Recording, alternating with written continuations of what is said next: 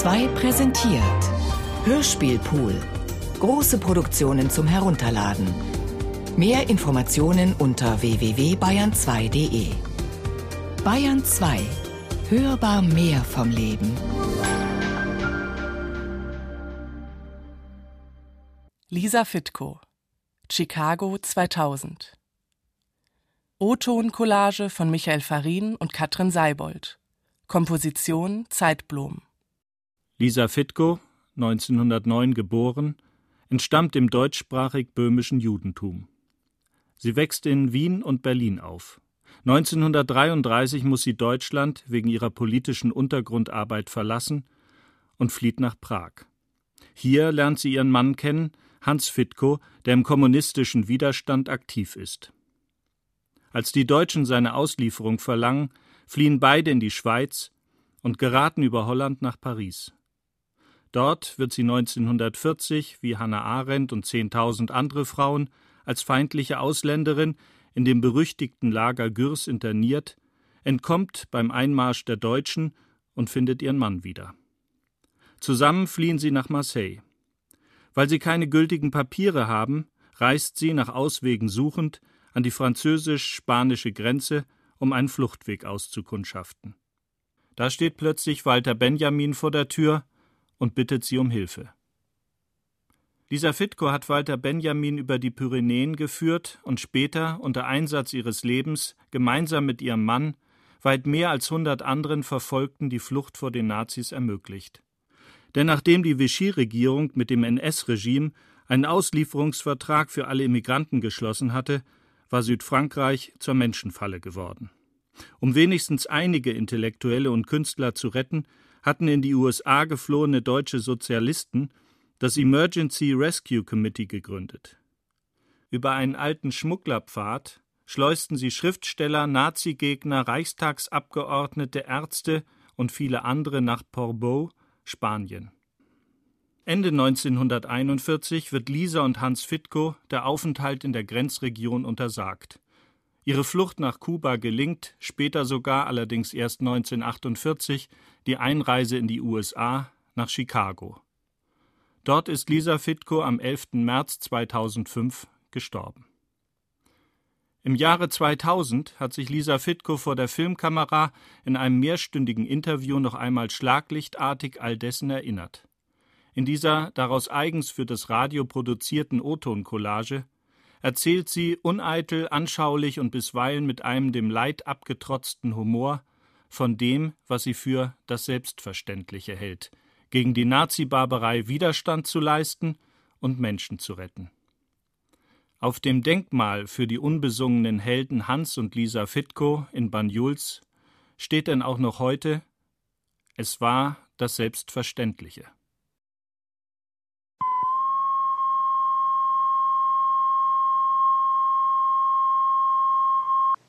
Manchmal sagt man mir, ach, Sie haben ja so viel erlebt.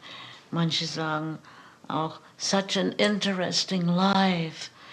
Also äh, darauf ist uns eigentlich nicht angekommen, ob es interessant ist oder nicht.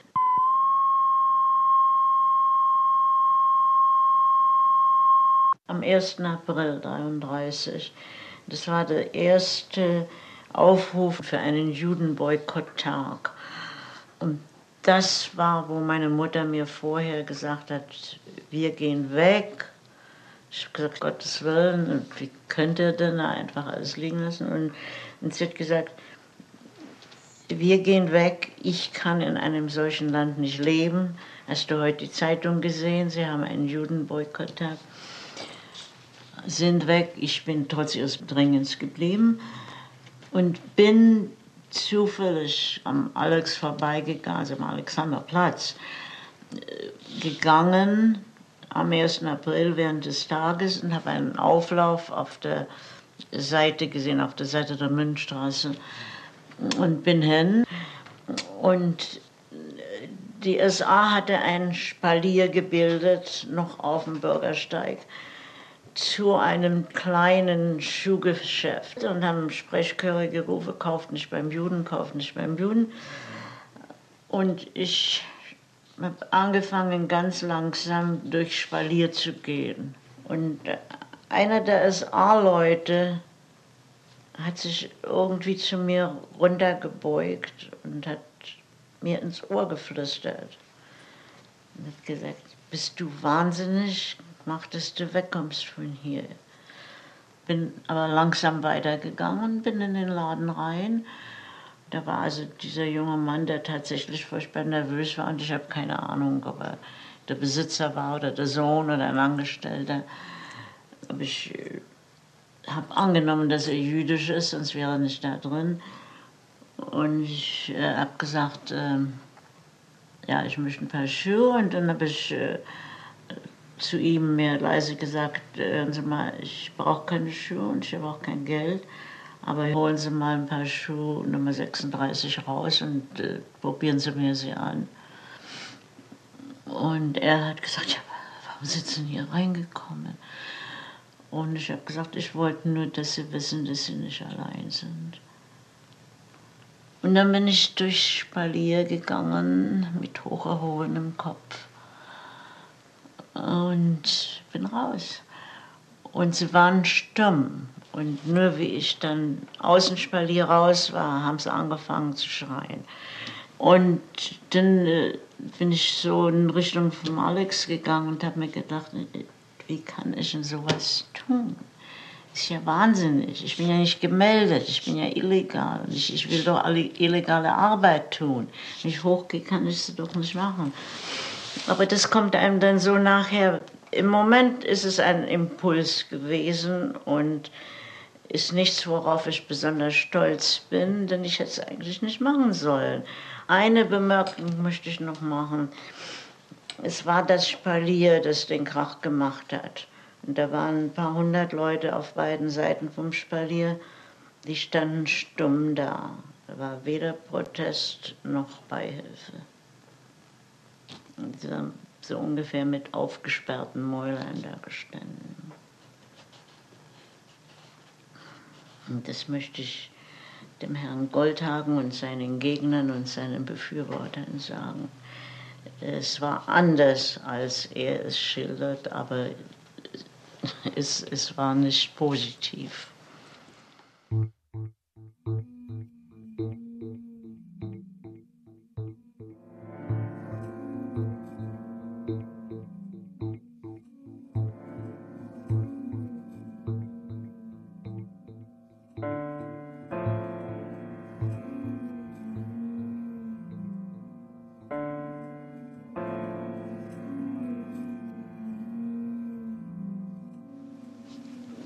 Nicht genau den Zeitpunkt sagen, das war ziemlich am Anfang.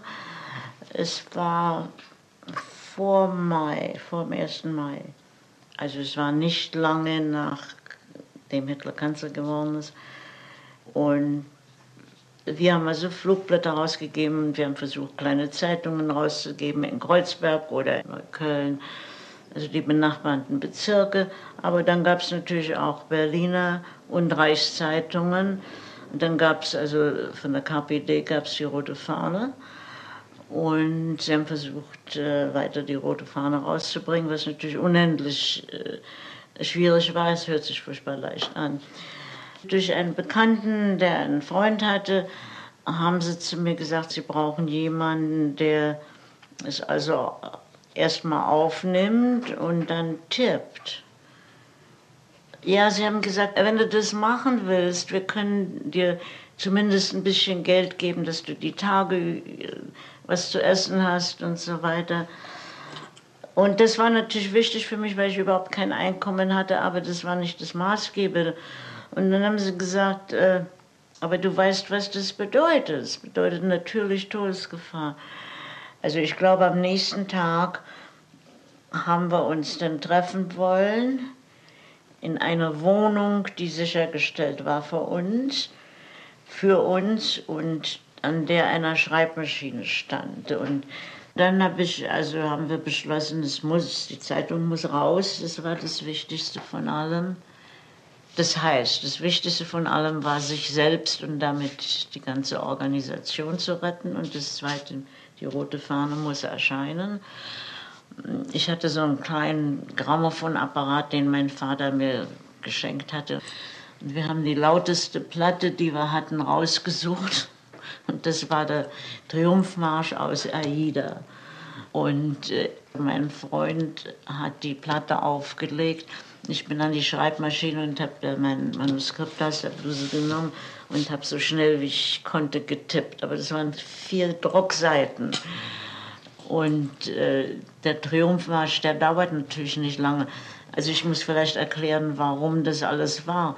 In der Zeit hat das Geräusch des Tippens bedeutet, da kann vielleicht eine illegale Arbeit gemacht werden, was heute auch völlig unverständlich ist, aber so war das.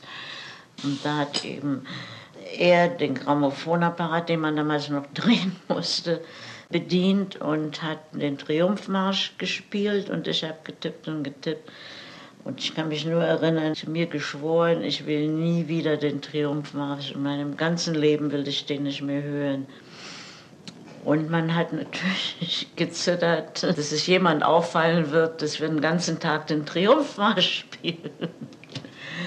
Aber es, es gab keinen anderen Ausweg. Ich habe die Zeitung fertig getippt. Er hat aufgehört zu spielen. Die rote Fahne ist rausgekommen und vertrieben worden.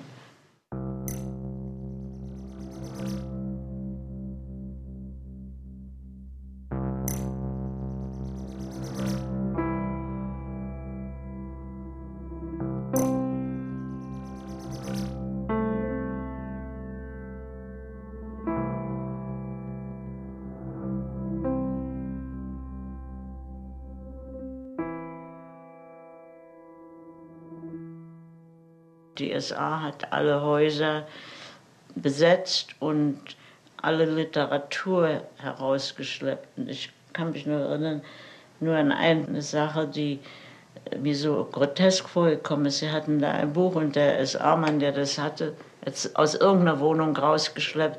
Das war ein Buch über Lenin und er war also ganz begeistert, dass er das gefunden hat. Aber ich kannte das Buch und das war ein antikommunistisches Buch, aber das hat er natürlich nicht gewusst. Er hat nur Lenin gesehen und hat gemeint, er hat also eine riesige Beute da erreicht und es war, im, äh, wenn ich so zurücksehe, diese Szene, war es eigentlich sehr ähnlich der von dem kleinen Schuhgeschäft am Alex. Also der Platz war vollkommen gedrängt mit Hunderten oder vielleicht Tausenden von Menschen, ich denke Hunderten, die dort gewohnt haben oder vorbeigekommen sind am Südwestkorso.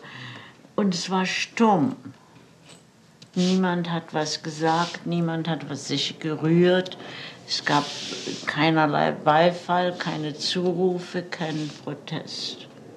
Es war stumm erstarrt eigentlich haben die Menschen gewirkt. Das ist eine wichtige Erinnerung, was, was immer es bedeutet.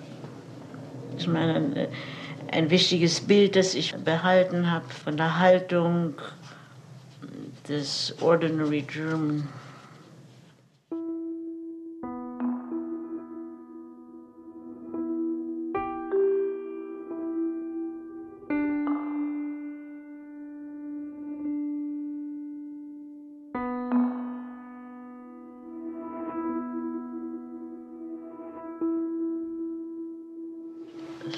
Mich persönlich und ich denke für die meisten war wirkliche Angst, nicht die Folter.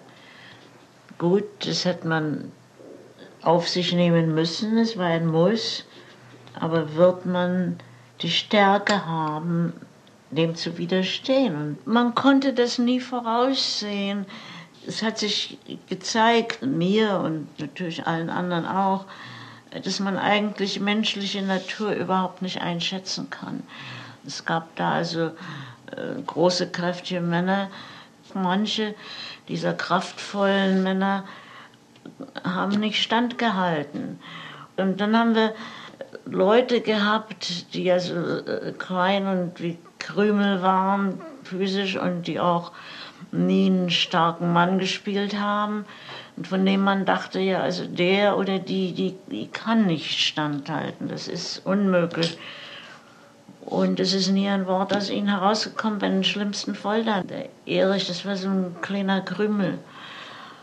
Und den haben sie dann gekriegt. Und äh, mit dem haben sie diese chinesische Folter gemacht.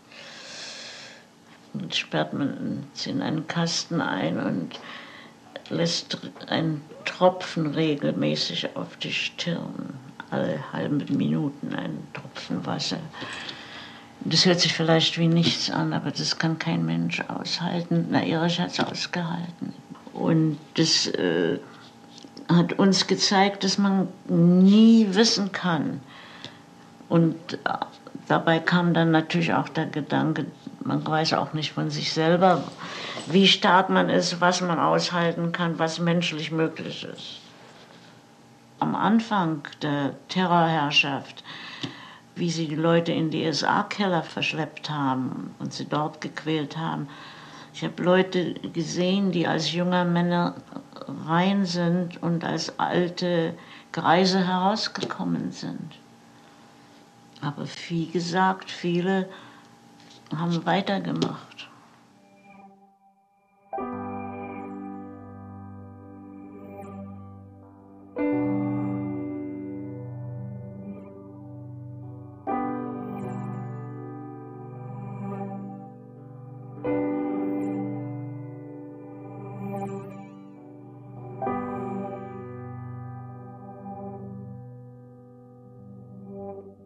Also ein Eindruck vom Ausbruch des Krieges.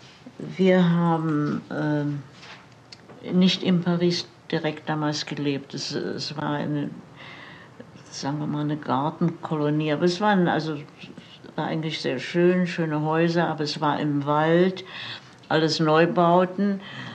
Meine Eltern sind zuerst hingezogen und dann wir und dann mein Bruder mit der Familie man war nicht in Paris, was ein, äh, was ein Nachteil war.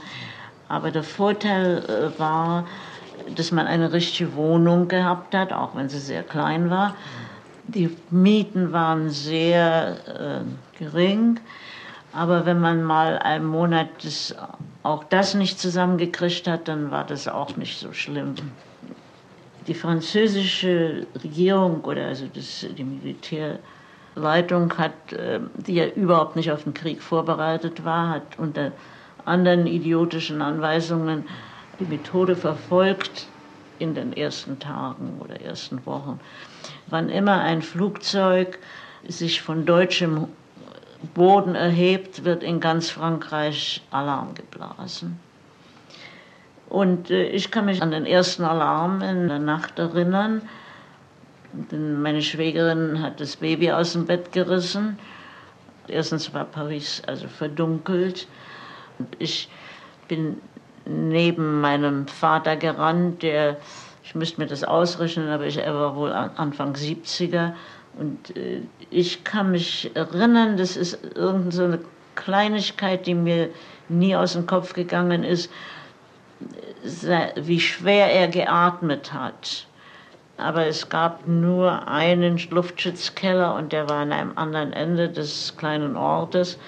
Das ganze Dorf ist gerannt und er ist auch gerannt und ich kann mich nur erinnern an, den schwer, an das schwere Atmen von ihm. Das war irgendwie grausig und das geht mir nie aus den Ohren heraus. Die ganze Bevö französische Bevölkerung hat Gasmasken bekommen und wenn man auf der Straße gegangen ist, äh, es ging also jeder mit einer Gas, die hatte so einen Schulterriemen mit einer Gasmaske umgehängt, außer den Immigranten aus Deutschland, denen die Regierung verweigert hat, Gasmasken zu geben. Und das heißt, dass man auf der Straße oder wo immer es war, im Kaffeehaus, im Kino, sofort gesehen hat, wer ein deutscher Immigrant ist, weil er ja keine Gasmaske umgehängt gehabt hat. Gleichzeitig, äh, mit, also die Fantasie der Spionage hat keine Grenzen mehr gekannt. Äh, die Nachricht ist durchgegeben worden, dass auf dem Opernplatz, das ist eines der hauptsächlichen Pariser Plätze, Fallschirmspringer gelandet sind, als Nonnen verkleidet. Von da war keine Nonne mehr sicher in Paris. Es ist natürlich nie passiert aber jeder hat davon gewusst. Die Männer sind am 3.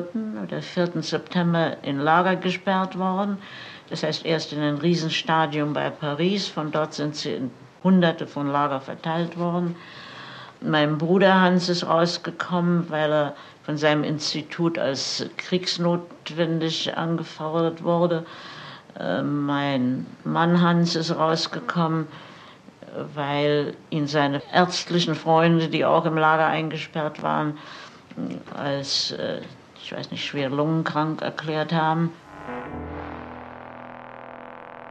Die französische Regierung hat versucht, anstatt diese Tausende von Immigranten täglich zu ernähren, auch wenn es nur mit diesen Leberpastete kleinen Schächtelchen war. Und da haben sie versucht, sie zu zwingen, in die Fremdenlegion, sich zu melden für die Fremdenlegion was natürlich viel billiger war.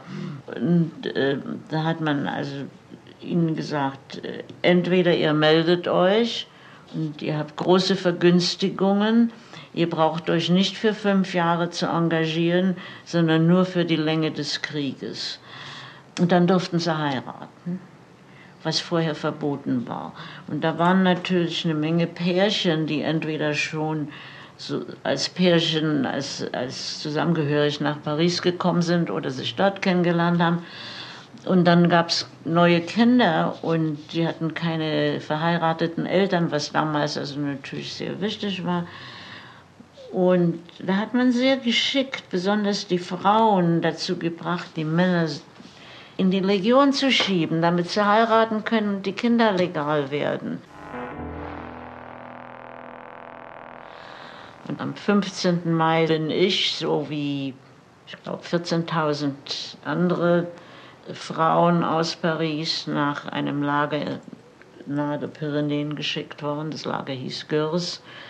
Äh, wenn man hinter Stacheldraht ist, kann man natürlich keinen Widerstand in einem anderen Land leisten. Ich möchte nur äh, erklären, dass in Gürs, wir sind da durcheinander geworfen worden, aber in ganz kurzer Zeit hat man sich selber zusammengefunden. Also ich war zum Beispiel in ILO, ich weiß nicht, wie man das auf Deutsch sagen würde, das ist eine bestimmte Abteilung im Lager, es war ein Riesenlager. In dem Lager waren, weiß nicht, 60 Baracken und in jeder Baracke 60 Frauen, 30 auf der Seite, 30 auf der ein kleiner, schmaler Gang dazwischen. Und in wenigen Tagen war die Baracke 22 eigentlich fast ausschließlich von politischen Immigranten bevölkert. Äh, wenn man zusammen sein wollte, man wollte miteinander reden, man brauchte ein Zusammengehörigkeitsgefühl in jeder Beziehung. Erstens eben um zu diskutieren, um die Lage zu besprechen, auch um zu besprechen, was man tun kann innerhalb des Lagers, um sich selber und möglichst auch andere zu schützen. Ich würde sagen, der stärkste Beweggrund war Zusammengehörigkeitsgefühl und Solidarität. Je schwerer die Verhältnisse sind, desto mehr kann man nicht durchkommen ohne Solidarität. Und unter den Politischen war das Solidaritätsgefühl sehr stark. Wir fanden also, dass wir unbedingt zusammenhalten müssen und auch äh, sehen, nicht nur, wie man sich gegenseitig helfen kann, sondern ob es irgendeine Möglichkeit gibt, aus diesem Lager herauszukommen. Die Mentalität der meisten Unpolitischen war, ach, es ist entsetzlich, dass man uns hinter Stacheldraht äh, steckt. Und also ich zum Beispiel fand das auch schrecklich, aber nur weil ich eingesperrt war. Ich, ich habe äh, es nicht als, als Schande und erniedrigend betrachtet, denn mich erniedrigt waren ja die, die es getan haben und nicht die, die eingesperrt worden sind. Aber es äh, war diese spontane Sache, was immer jemand konnte von den aktiven Leuten. Einer hat sofort angefangen, eine Englischklasse zu geben und hat sich Scharen von Frauen um sich gehabt, weil doch jeder dachte, na vielleicht komme ich nach Amerika, dann muss ich doch Englisch können. Meine Cousine hat sofort eine Malklasse aufgemacht und also haben Dutzende von Frauen plötzlich malen gelernt. Und jeder hat äh, irgendwas gemacht, etwas vorgelesen, Vortrag oder Gedichte oder was immer. Es gab eine Menge von Frauen, die äh, instinktiv eigentlich versucht haben, die Massen der Frauen abzulenken. Und ich habe auch, also ich habe nicht viel nachgedacht. Ich dachte nur, irgendwas muss ich machen, was Komisches vielleicht. Und ich habe gesagt, ich kann Hand lesen. Ich konnte keine Hand lesen. Ich, eine Freundin hat mir mal gesagt, das ist die Lebenslinie und das ist, ich weiß nicht es gab noch eine andere Linie, aber die hatte ich schon vergessen. Und die Frauen sind also sofort gekommen. Mir ist es nicht eingefallen, dass jemand das ernst nehmen kann. Ich hatte Handlesen nie ernst genommen und ich dachte, es ist ein Spaß. Und dann habe ich also den Spaß weitergemacht, weil sie das offenbar von mir wollten und haben sich dann angestellt. Äh, dann hat es mir nicht richtig gepasst, weil manche mir was angeboten haben. Also Zigaretten war viel mehr wert als äh, Geld. Fünf Zigaretten fürs Handlesen. Also dann dachte ich, können das doch nicht ernst nehmen. Und dann kam einer, das war eine Tänzerin, und die sagt, sie wollte mal mit mir sprechen, aber wie ich ihr die Hand gelesen habe, das war so aufregend, weil das alles so genau gestimmt hat. Ich habe nämlich jeder angefangen zu sagen, sie haben schon mal bessere Zeiten gesehen. Und ich dachte, das ist furchtbar komisch. Aber manche haben es wörtlich genommen und die Tänzerin hat gesagt, sie war so aufgeregt, wie ich die Hand gelesen habe, äh, dass sie äh, vor lauter Aufregung nicht alles genau zuhören konnte und kann ich es ihr wiederholen.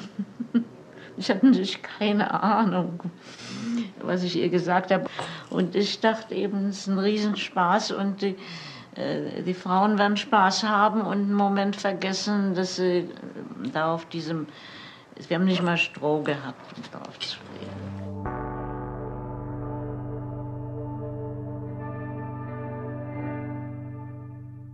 Ah, ich muss noch was, eine Kleinigkeit erzählen. Neben mir lag eine Frau. Wir hatten Strohsäcke, aber die waren furchtbar dünn. Äh, und es lag eine nach, neben der anderen.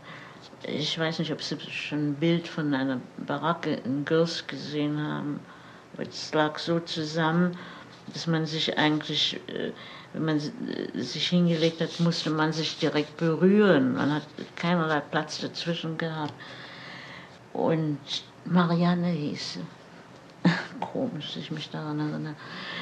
Und Marianne hat äh, gesagt, ich glaube am ersten Abend, guck mal, da ist irgendwas in dem Strohsack drin, das ist nicht, nicht Heu oder Stroh, das ist wie Papier. Und da war so eine Öffnung und dann hat sie das rausgezogen und dann hat sie gelesen und hat mir, mir also vorgelesen. Liebes Mädel, ich kenne dich nicht, aber ich bin der Spanien, der deutsche Spanienkämpfer, der diesen Strohsack für dich ganz besonders stopft und ich werde an dich denken. Otto. Aber das war eine der ziemlich rührenden Ereignisse. Stückchen Papier.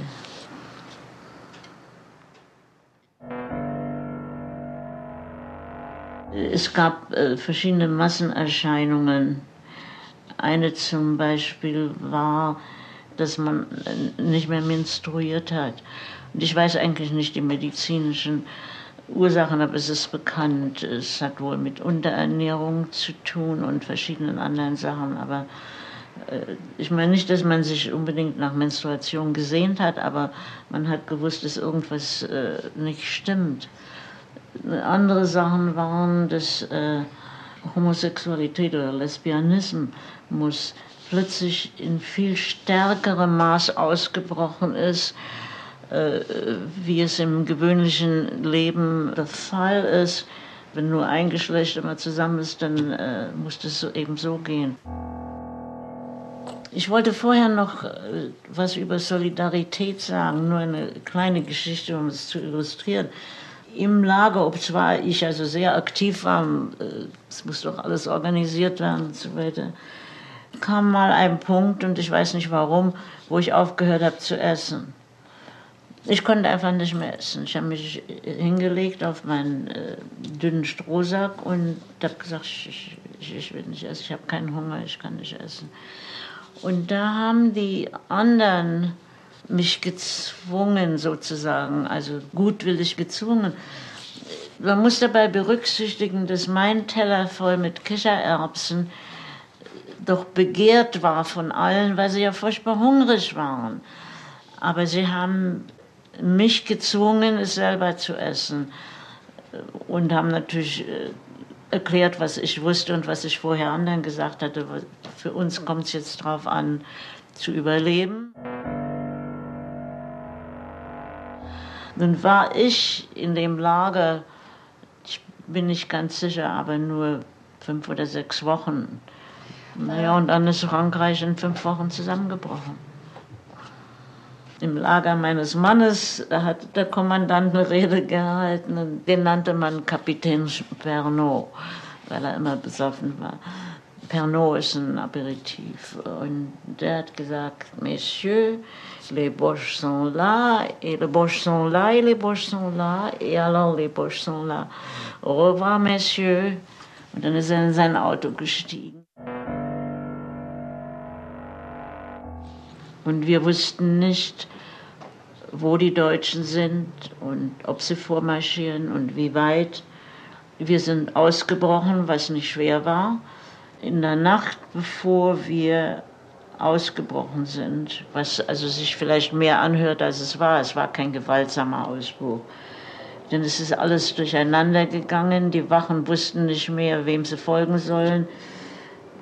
Aber in der Nacht, und das denke ich ist interessant, äh, habe ich versucht, so viele Frauen wie möglich zu überzeugen, dass sie raus müssen.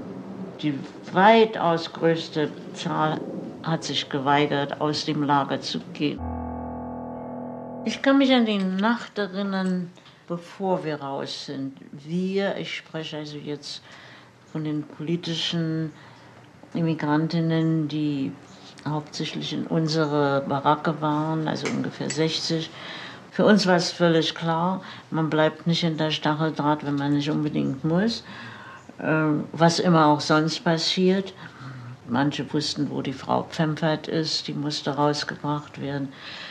Und dann einer hat gesagt, Hannah Arendt ist da in einem anderen. Dann haben manche gesagt, ja, wer ist denn das? Und äh, bei uns, das war, das war die Nacht, bevor wir beschlossen haben, das Lager zu verlassen. Mm, aber wir wussten auch noch nicht, wie das geht. Die Wachen standen noch vor den Toren ich bin dann mit meiner engsten Freundin Paula zum Tor gegangen und habe zur Wache gesagt, äh, entschuldigen Sie, aber ich muss mal einen Moment raus, ich komme gleich wieder zurück. Und er hat mich angestarrt und hat uns durchgelassen.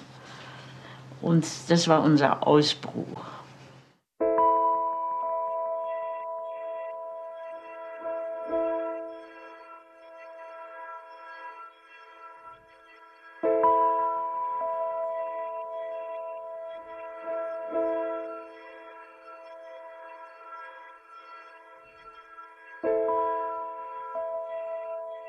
Dann nach Lourdes und sind äh, kurze Zeit dort geblieben.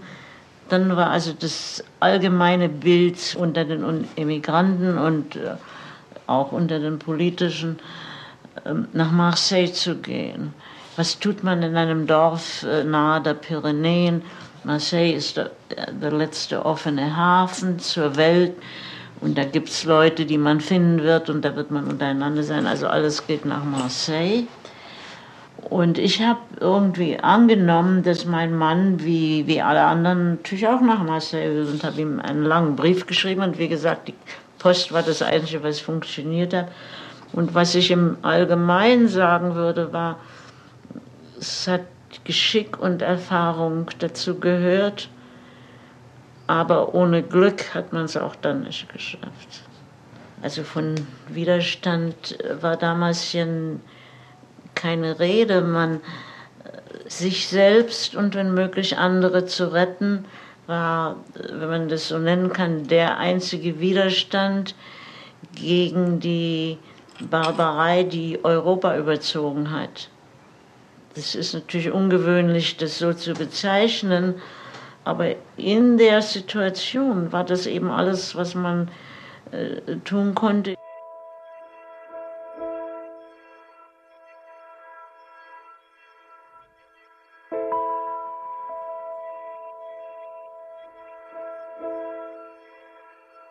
Also ich hatte einen Anhaltspunkt und dann hatte ich auch, und ich bin nicht ganz sicher, aber ich glaube durch Freunde, die zu Neubeginnen gehört haben, von dem Bürgermeister des Grenzortes gehört, Mishwasema, und nur gehört, ja, also der hat Sympathie für uns.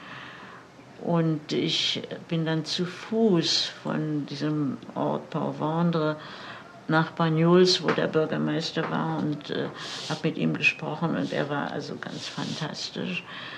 Aber er hat gesagt, ihr müsst jemanden hier haben, ihr müsst es organisieren. Die laufen mir die Bude ein, ich bin der Bürgermeister. Lange halten werde ich mich sowieso nicht können, aber verhaftet will ich nicht werden und äh, Emigranten hochgehen zu lassen, habe ich auch keine Absicht. Ihr, ihr müsst jemanden hier haben die einfache Route zu gehen, die führt am Friedhof von Cerbère, das die türkische Grenze ist, vorbei. Sie ist gesperrt. Die Deutschen haben Garde Mobil hinbefohlen. Die Franzosen haben sich eben befehlen lassen. Man kann nicht mehr durch, man wird verhaftet. Ihr müsst einen viel weiteren Weg gehen und höher steigen. Und dann hat er ein Stückchen Papier genommen und hat es mit Bleistift aufgezeichnet.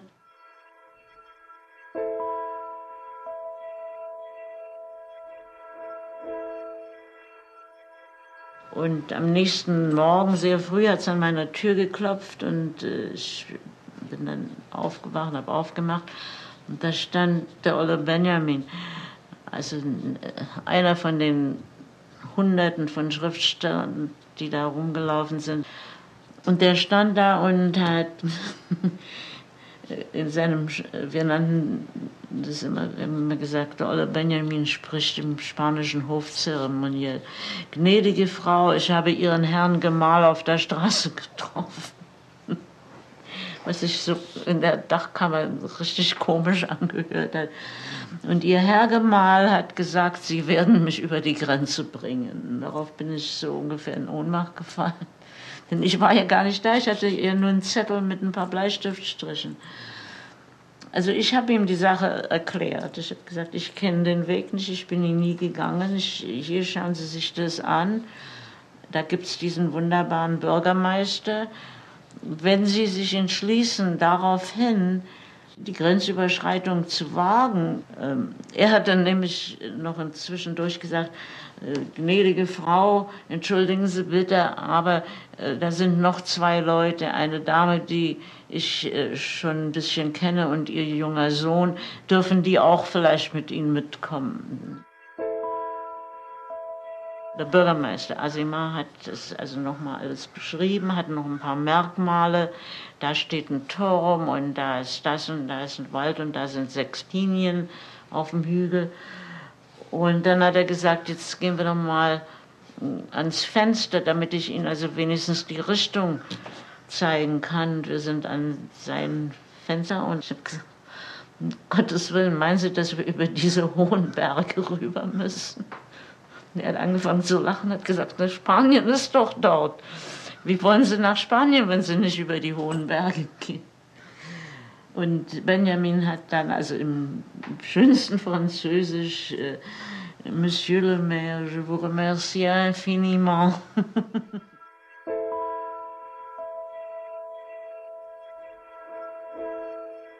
also ich habe den Benjamin rübergebracht.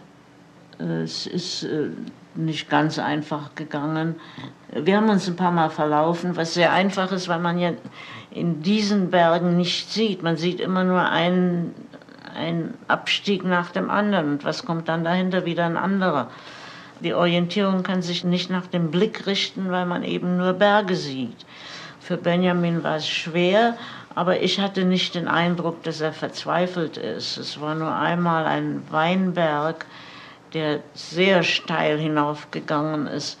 Und er hat da so eine schwere Tasche bei sich gehabt, eine Aktentasche, die aus irgendeinem Grund immer als Koffer beschrieben wird, weil einer es mal falsch übersetzt hat und alle anderen haben es abgeschrieben.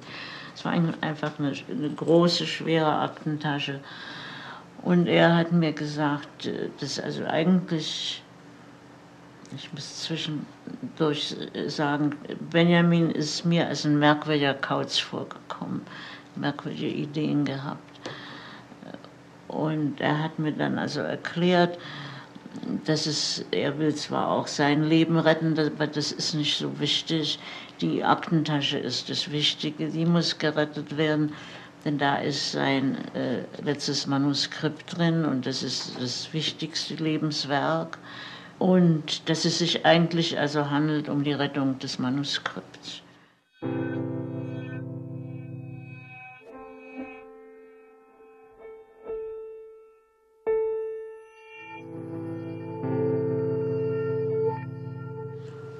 Der Herzanfall war folgendes. Wir sind zu der Lichtung gegangen, die der Bürgermeister gesagt hat, dass wir an dem Nachmittag äh, erreichen sollen, um zu sehen, ob wir den Weg finden und dann zurückkommen, übernachten, uns ausschlafen und früh morgens dann wieder den Bergsteig, also anfangen und bis zur Grenze gehen, nachdem wir mit ihm nochmal besprochen haben, ob wir auch den Weg richtig gefunden haben. Und äh, wir haben uns also an der Lichtung kurz äh, ausgeruht vor dem Abstieg und dann wir, sage ich jetzt, das war die bekannte Frau Gorland und ihr Sohn und Benjamin und ich. Ich habe dann gesagt, also gut, äh, sind wir jetzt ausgeruht genug. Jetzt gehen wir zurück ins Dorf und schlafen uns aus. Und wir sind aufgestanden, aber Benjamin ist nicht aufgestanden. Ich habe gesagt, also was ist los? Sind Sie noch müde? Wollen Sie noch mehr Zeit? Und er hat gesagt, nein, gnädige Frau, ich war immer noch die gnädige Frau, äh, ich bleibe hier. Und ich äh, gesagt, na, Sie sind wohl verrückt geworden. Und dann hat er gesagt, ich habe es mir alles überlegt und wenn ich jetzt zurückgehe und morgen den Weg wieder muss und dann zur Grenze, dann werde ich das vielleicht nicht aushalten. War nicht in Form, hat einen Bauch gehabt und äh, war nicht Bergsteigen gewöhnt und vielleicht halte ich das dann nicht mehr aus. Ich werde hier übernachten, ich bleibe einfach hier liegen und dann bin ich morgen frisch und dann wird alles in Ordnung gehen. Und ich, äh, dann habe ich Angst bekommen und dann habe ich also gesagt, da sind äh, wilde Stiere hier, was übrigens gestimmt hat. Ich hatte das, äh, man hatte mir das gesagt. Kurz und gut, er ist da geblieben. Wir sind hinunter, haben dort geschlafen, ich habe ein paar Lebensmittel besorgt und sind dann ganz früh morgens äh, rauf. Wir sind tatsächlich also zu der Lichtung gekommen. Das war ungefähr ein Drittel des ganzen Weges. Und da war Benjamin und ich habe geschaut und er hat dunkle, ganz dunkle Ränder um die Augen gehabt. Und ich bin erschrocken und ich habe keine Ahnung gehabt, was bedeutet das kriegt man äh, dunkle Ränder, wenn man einen Herzanfall hat oder was. Und ich habe gesagt, was, was, was ist denn los? Und er hat wohl gesehen, dass ich seine Augen angestarrt habe. Und äh, dann hat er das Taschentuch genommen, hat sich abgewischt und hat gesagt, ach so, äh, nein, wissen Sie, das ist nichts, wenn, das ist der Morgentau, wenn meine Gläser, die, die Rahmen, wie sagt man, Rahmen innen äh, feucht werden, dann färben sie ab und es ist dann lila. Wahrscheinlich bin ich ganz lila da. Daraus ist der Herzanfall gemacht worden. Und das ist dann durch, durch die ganze Presse gegangen. Wir sind dann weiter, es war schwer, aber ich hatte nicht den Eindruck, dass es äh, über seine Kräfte ging. Der Junge und ich haben ihm manchmal geholfen. Wir haben diese schwere Tasche getragen, die vielleicht gar nicht so schwer war, aber sie ist beim Bergsteigen immer schwerer geworden. Und ziemlich am Schluss, wir waren schon ganz weit oben, sind wir an einem Tümpel vorbeigekommen. Und äh, das war also Wasser, aber es war grün bezogen und hat gestunken. Und er hat sich niedergekniet, um zu trinken. Und ich habe gesagt, aber Sie werden Typhus bekommen. Sagt er, ja, das macht nichts, gnädige Frau. Ich werde den Typhus doch erst bekommen, wenn ich in, äh, über die Grenze bin. Und vielleicht sterbe ich dann an Typhus, aber das Manuskript ist doch gerettet. Ich bin mit ihnen weiter, bis man das Dorf unten gesehen hat. Und dann habe ich gesagt, also gut, jetzt seht ihr es und da ist auch so was ähnliches wie ein Weg. Denn wo wir gegangen sind, das war ein Pfad, den man oft nicht mehr gesehen hat, weil er überwachsen und verschwunden war. Und dann bin ich zurück und das war also alles so schön. Da habe ich das erste Mal mir die Gegend angeschaut und weil ich weiß, ich war in zwei Stunden wieder zurück im Dorf. Und äh, ich, ich habe erst, ich weiß nicht, eine Woche oder zehn Tage später haben wir erst erfahren, dass er drüben verhaftet worden ist. Er war 48 Jahre alt, was mir jetzt ziemlich jung vorkommt. Äh, aber er hat älter äh, ausgesehen und, und haben gesagt, lassen Sie ihn doch wenigstens hier schlafen. Ja, also er kann im Hotel schlafen, aber morgen früh müssen wir sie zurück an die französische Grenze stellen. Und er hat dann die Frau Gorland kommen lassen in der Nacht und hat gesagt, ich habe Morphium genommen. Und zwar hat er, wenn ich mich nicht irre, 80 Tabletten mit Köstler geteilt. Jeder hatte 40 Tabletten für den Fall.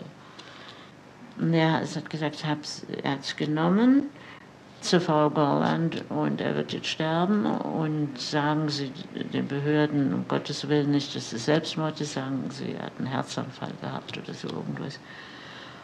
Und dann ist er nach einer Zeit bewusstlos geworden und dann hat es noch Stunden gedauert.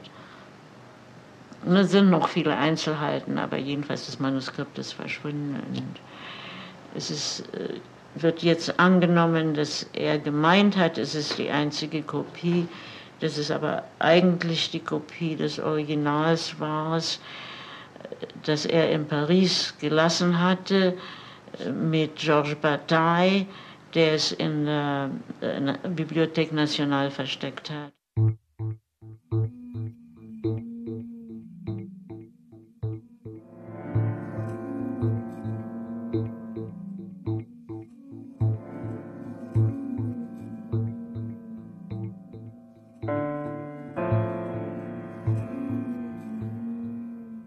Frau Gorland habe ich nie wieder gesehen. Es gibt einen Brief von ihr, wo sie den Tod beschreibt. Und ich habe den damaligen Jungen, der jetzt also pensioniert ist, aufgegabelt. Ich kannte ihn als José, so hat die Mutter ihn genannt. Und ich habe gesagt, ich weiß nicht, ob ich mit der richtigen Person spreche.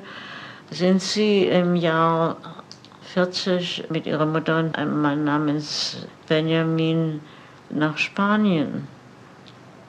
Da war erst Totenstille und dann hat er gesagt, ja, daran habe ich seit 40 Jahren nicht mehr denken wollen.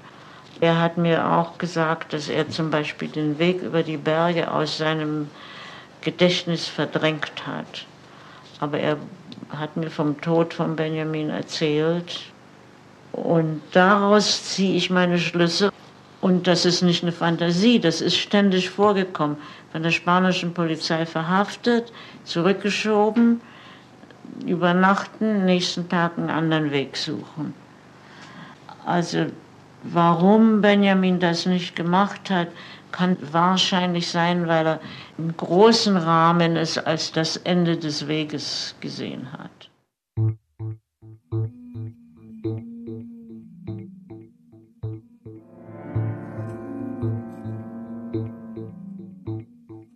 Dieser Amerikaner will uns unbedingt heute Abend sehen. Was, was für ein Amerikaner, warum will er uns sehen? naja, du weißt doch, l'Americain, der angeblich gekommen ist mit viel Geld und viel Wiesen und wird uns alle retten. Es sind immer rettende Engel gekommen und wir müssen uns in einem Kaffeehaus im Vieux-Port in einer Kneipe treffen. Und äh, ein Amerikaner namens Varian Fry und ein anderer Amerikaner namens Frank Bone. Und wir haben also eine Weile geredet und äh, dann hat Fry gesagt, ja, also wir versuchen alle diese Leute zu retten, aber niemand weiß Bescheid an der Grenze und die Leute werden verhaftet und wie kommt man rüber? Und wir haben gesagt, ja, ja, Sie haben vollkommen recht und das muss geschehen. Und dann hat er so langsam gesagt, na ja, könnten Sie runtergehen und, und das tun.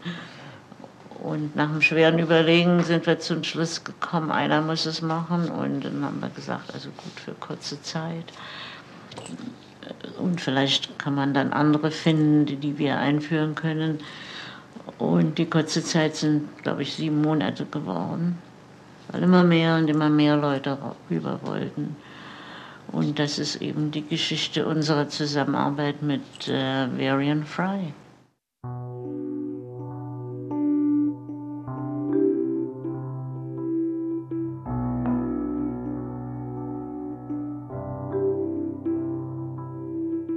Springe jetzt wieder über aufs Freikomitee dass die uns herausgeholt haben oder uns äh, herausgeholfen haben, äh, wie immer man das sagen will. Dazu war notwendig die Passage äh, 500 Dollar pro Person. Ich habe keine Ahnung, was das heute in Geld sein würde, aber es war natürlich ganz was anderes in 1941 als heute. Wiesen pro Person 1000 Dollar, ein Security Deposit als Garantie, dass wir dem Staat nicht zu Last fallen werden, falls wir krank werden oder sonst was passiert. 2000 Dollar Depot, das angeblich also dann beim Verlassen des Landes zurückgezahlt würde, aber nie zurückgezahlt worden ist. Das Komitee, für das frei gearbeitet hat in New York, hat das Geld für uns beide aufgebracht. Wir haben Wiesen nach Kuba bekommen und Reservation auf einem der letzten Schiffe von Lisbon. Das war ein Schiff, Cis Colonial. Es hielt zuerst in Kuba und ist dann nach, äh, nach Amerika, nach den Vereinigten Staaten, sollte ich sagen. Varian Fry hat, soweit wir wissen, das Komitee in New York dazu gebracht, diese Gelder aufzubringen, weil wir heraus mussten. Das ist für andere nicht gemacht worden. Man brauchte natürlich auch sonst Geld noch, um nach, nach Lisbon zu kommen und so weiter. Und in Lisbon musste man schließlich auch essen.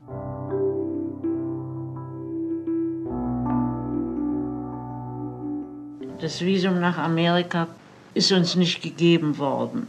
Das ist eine Sache, die ich nicht verstehe und die Hintergründe nicht weiß, aber ans Komitee kam ein Telegramm, USA-Visum für Fitco ist unmöglich. Ich habe nie erfahren, die Leute im Büro hatten keine Ahnung. Ich weiß nicht, ich kann Ihnen nur die Tatsachen sagen. Und vielleicht bedeutete dieses Telegramm, ja, also es ist kein Thomas Mann und es ist kein Einstein und dann wollen wir sie eben nicht. Aber jedenfalls war das die eine Seite. Die zweite Seite war, dass es uns eigentlich egal war. Wir mussten nicht nach, nach Amerika, wir mussten raus aus Europa. Wir waren nicht Einwanderer oder wir haben uns nicht betrachtet als Einwanderer.